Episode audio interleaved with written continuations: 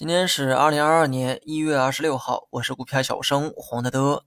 下午的走势呢，才真正反映了市场的情绪。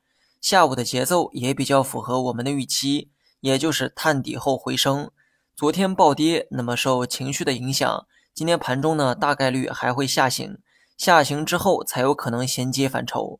不过今天上午啊，先出现了一个小反弹，这里面的原因呢，我在午评里啊也讲得很清楚哈。主要是受到官媒喊话的影响，大盘上午呢才有了一个先反弹的动作。但是呢，我并不认可媒体用嘴呵护市场的行为，因为情绪在悲观的时候，这种行为呢只会添油加醋。所以市场也仅仅是在上午出现了一个反弹，中午呢便做出了迅速的回撤。当把回撤动作做出来之后，才真正换来了情绪上的反抽。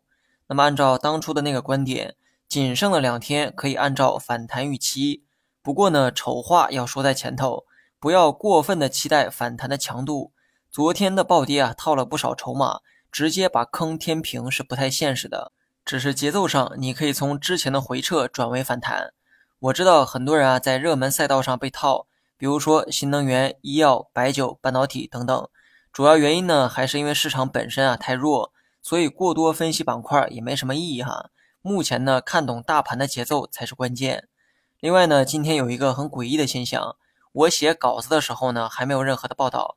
那么运气好的话，我可能是第一个发表的。今天科创板呢放出了巨量，成交量高的离谱哈，尤其是跟成交额去做一个对比，你就明白我在感慨些什么了。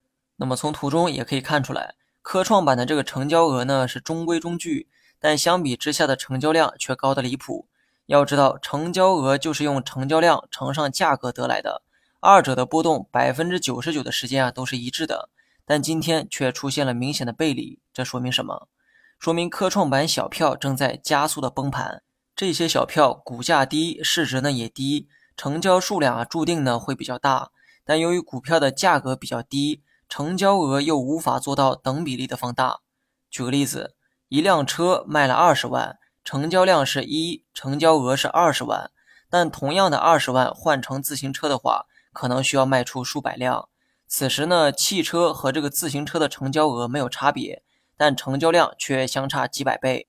那么科创板呢，大多啊是小票为主，如今呢，指数内竟然也出现了大小分化。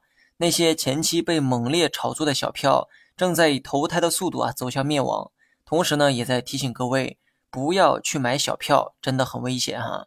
尤其是当小票开始被资金炒作的时候，不要认为那是机会，相反，它是陷阱。现在回过头来看一看九安医疗，再去看一看那些中药板块，还有人质疑这些吗？当初苦口婆心的劝，但始终换不来一部分人的觉悟。今年的重点啊，要放在大蓝筹白马上，这样即便你亏钱，至少还能亏得体面一些。那么大盘呢，我就没必要再分析了哈。本周的观点该说的我都说了。最后呢，祝大家投资顺利。